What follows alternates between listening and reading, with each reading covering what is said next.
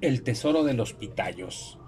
En este cuento no es como todos los cuentos de terror. Este cuento es del terror de adeveras, del terror del bueno.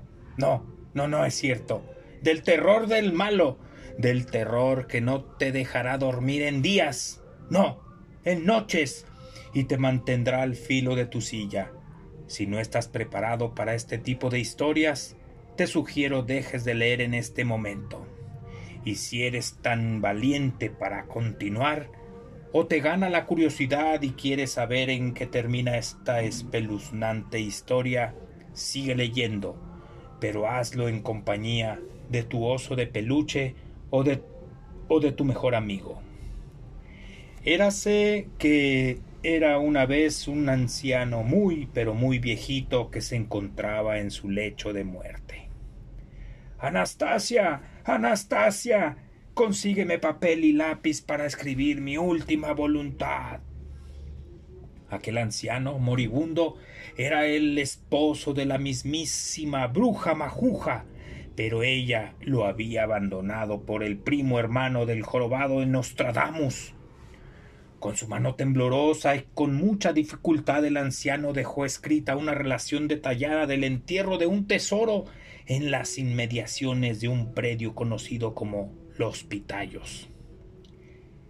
Era un gran tesoro, toneladas y toneladas de oro y plata, compuesto por todo lo que había podido acumular una banda de cuatreros y asaltantes de caminos en las cercanías de un viejo poblado minero.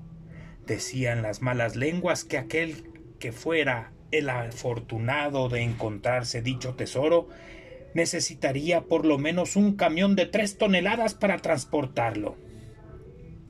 El jefe de los bandoleros, con ayuda de la bruja majuja, la bruja más malvada de la región, habían hecho un pacto con el patas de cabra para proteger aquel tesoro. Un poderoso sortilegio mantendría oculto y fuera del alcance de las manos de los ambiciosos aquel tan preciado tesoro, fruto de asaltos, muertes y engaños hechos por aquellos bandidos por más de una década. El anciano era un viejo sacristán retirado que había prestado sus servicios a la parroquia del pueblo y una tarde, sin querer, escuchó una confesión del jefe de los ladrones que, confirmaba sus sospechas de la localización del tesoro. Al oído del señor cura le daba salto y seña del lugar en donde se encontraba oculto el tesoro de los pitayos.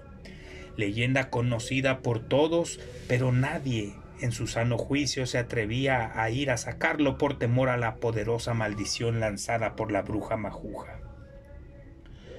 Contaba la leyenda que estaba encantado y custodiado por las mismísimas almas del purgatorio, el papá del hombre lobo, el primo hermano del vampiro canadiense, el cuñado de Frankenstein, la comadre de la llorona, el lanchero que paseaba los domingos al monstruo de la laguna verde, el pianista del fantasma de la ópera, las tres tías de las momias de Guanajuato, el caballo blanco del jinete sin cabeza y los hermanos de los zombis de Zaguayo.